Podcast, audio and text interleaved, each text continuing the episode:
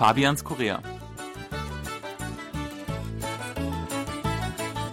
Herzlich willkommen, liebe Hörer. Es begrüßen Sie im Studio Fabian Kretschmer und Sebastian Ratzer. Hallo, liebe Hörer. Ich habe zehn Tage lang ein Land besichtigt, das jedes Jahr eigentlich nur wenige Deutsche zu sehen bekommen. Die Rede ist von Nordkorea. Im ersten Teil unserer zweiteiligen Serie möchte ich über meine Erlebnisse in der nordkoreanischen Hauptstadt Pyongyang berichten wie sich die Hauptstadt Nordkoreas verändert hat und warum meine Erwartungen eigentlich ganz schön auf den Kopf gestellt wurden, darum geht es heute. Ja, mich würde jetzt zunächst einmal interessieren, also kann man eigentlich so ohne weiteres nach Nordkorea reisen oder wie hast du das jetzt konkret organisiert? Also als südkoreanischer Staatsbürger geht es ja nicht so leicht oder ist fast unmöglich. Als deutscher Staatsbürger ist es vergleichsweise einfach. Man bewirbt sich über eine Reiseagentur und die kümmern sich dann auch ums Visum. Bei mir ist es ein bisschen komplizierter, weil ich ja als Journalist aktiv bin und dann ist es ein bisschen skeptisch, aber es geht auch. Bei mir wurde die Reise von der deutsch-koreanischen Filmemacherin Cho Song-yong organisiert. Die hat gute Kontakte dort ins Land. Die wurde übrigens auch einmal hier interviewt beim Treffen zweier Welten. Und meine Erfahrung ist schon, dass es nicht ein Land ist wie jedes andere. Da muss man sich auf jeden Fall an ganz bestimmte Regeln halten. Ich denke, ihr hattet dann auch immer Begleiter dabei. Ich denke, so sieht man das auch in den Dokumentationen immer. Sicherlich hattet ihr das auch. Kannst du da etwas zu sagen? Also wir waren insgesamt zehn Leute, zehn Deutsche, die dorthin gereist sind und wir hatten eigentlich ständig drei Begleiter. Man darf sich aber nicht vorstellen, dass die einen immer auf Schritt und Tritt verfolgen. Man kann ab und zu mal, sagen wir mal, eine halbe Stunde spazieren gehen alleine. Abends, wenn man beim Bier gemeinsam sitzt, dann sind die äh, Guides äh, auch nicht immer unbedingt dabei. Aber natürlich, man ist dort nicht frei wie in anderen Ländern. Das ist auf jeden Fall eine besondere Situation. Aber du hast sicherlich äh, viel sehen können. Also wie war jetzt zum Beispiel dein Eindruck von der Hauptstadt Pyongyang?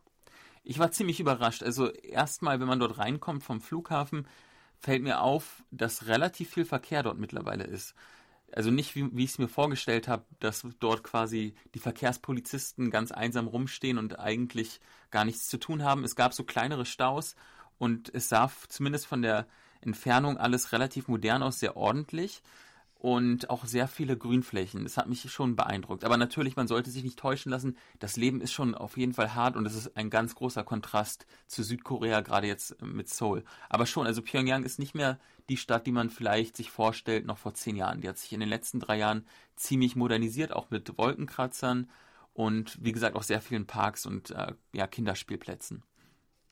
Ja, was äh, hat dir denn da in der Hauptstadt am besten gefallen? Was waren da so die Highlights?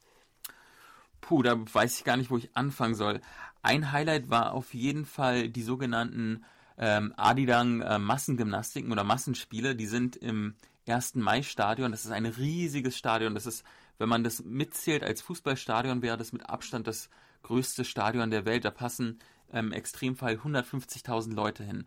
Und da finden fast jedes Jahr diese Massenspiele statt. Das ist im Grunde so eine Performance, wo ähm, Mittelschüler und Oberschüler so Plakate in die Luft halten. Man kann sich das vorstellen, dass man wie vor einem riesigen Computerbildschirm sitzt und jedes, äh, jeder Schüler und jede Schülerin ist quasi ein Pixel, weil die ihre äh, Karte hochhalten mit verschiedenen Farben und dann werden äh, bestimmte Choreografien aufgeführt und das war wirklich schon sehr beeindruckend.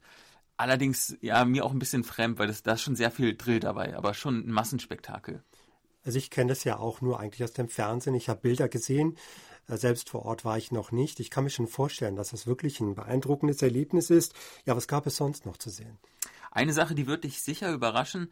Wusstest du, dass in Pyongyang, äh, dass es dort einen Wasserpark gibt, so richtig mit ganz vielen Rutschen, 10 Meter Turm, ähm, so eine Art ja Geisterbahn, wo man rumschwimmt, also mit so ganz vielen Elementen, wie, wie es sie eigentlich auch in Südkorea gibt? Ich glaube, ich hatte das auch mal in einer Dokumentation gesehen. Das müsste dieser Park gewesen sein, mhm. so ein Freizeitbad praktisch. Genau. Ich denke, das war das, ja.